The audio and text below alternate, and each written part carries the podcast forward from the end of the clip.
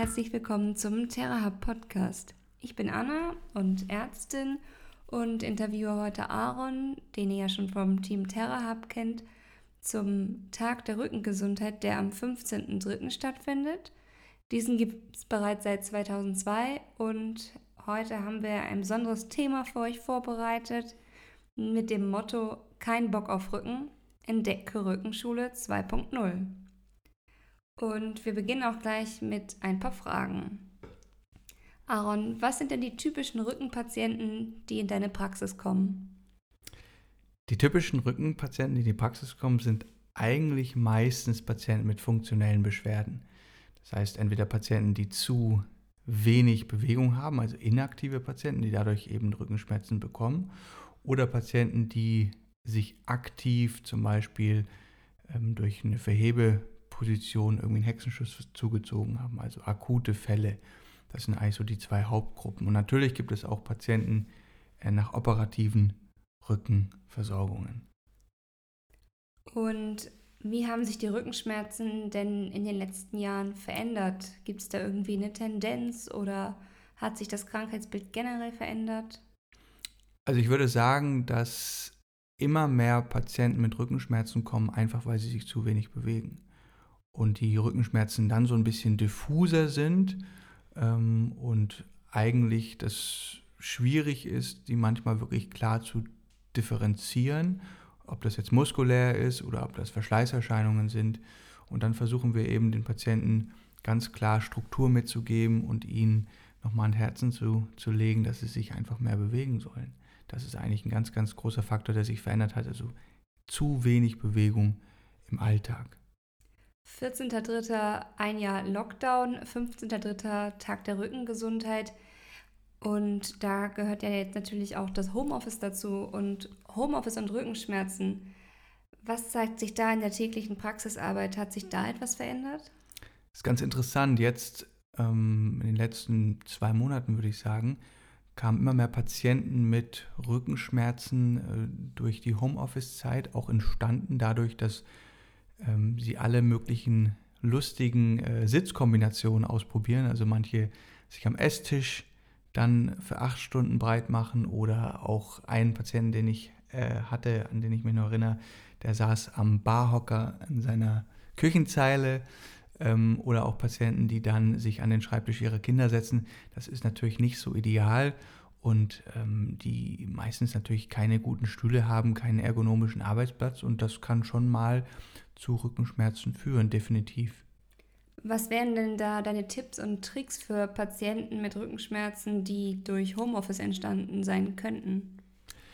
Also man sollte immer schauen, wenn das möglich ist, dass der Arbeitgeber natürlich irgendwie auch bessere äh, Gegebenheiten schafft, also zum Beispiel einen Bürostuhl ähm, nach Hause liefern zu lassen. Das haben zum Beispiel Patienten bekommen, die ähm, bei der VR-Bank in Schleswig gearbeitet haben. Also da wurde zum Beispiel das Homeoffice dann nach Hause geschickt, also der Stuhl und auch der Tisch.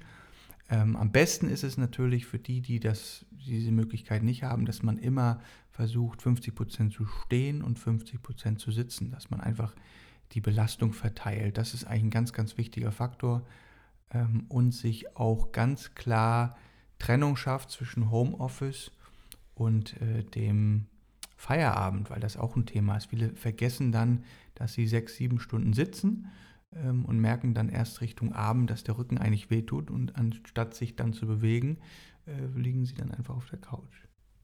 Jetzt ein kleiner Themenwechsel. Welche Fortbildungen haben dir denn jetzt so rückblickend insgesamt am besten dabei geholfen, jetzt im Praxisalltag Rückenschmerzen behandeln zu können? Also generell hat mir natürlich die Osteopathie-Ausbildung extrem geholfen, weil man dort wirklich gezielt lernt, auch ähm, Rückenschmerzen zu diagnostizieren, also funktionelle Rückenschmerzen, ganz klar zu strukturieren, auch abzugrenzen von den äh, Red Flag-Geschichten, also wo man dann eben auch nicht äh, behandeln darf. Ähm, was auch sehr, sehr, sehr viel geholfen hat, ist auf jeden Fall ähm, die, die also Faszientechniken, auch aus dem FDM-Kurs zum Beispiel. Das war auch sehr hilfreich, die ich auch sehr, sehr viel nutze noch. Und ähm, was ich sehr, sehr viel mache, ähm, ist ein Kurs oder durch einen Kurs entstanden von Lori Hartmann damals. Ähm, das war sozusagen ein Minimal Lever Rudertechnik-Kurs für Osteopathen ähm, mit ganz viel ähm, HVLA-Technik. Also das ist eigentlich so mein tägliches Werkzeug, was mir bei Rückenschmerzen sehr, sehr gut hilft. Und aus der Physiotherapie natürlich auch gezielte Übungen dann für den Patienten. Ähm, und wir empfehlen sehr, sehr häufig ähm, Rudergeräte, weil man da einfach eine extrem hohe ähm, ja, Ansteuerung der, der Muskeln hat und die Patienten das auch zu Hause machen können. Und da haben wir eigentlich sehr, sehr gute Erfahrungen, dass Leute das dann auch wirklich für sich nutzen.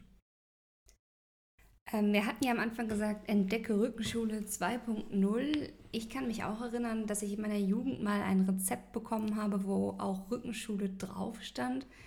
Kannst du noch mal für die Nicht-Therapeuten unter den Zuschauern erklären, was das eigentlich bedeutet?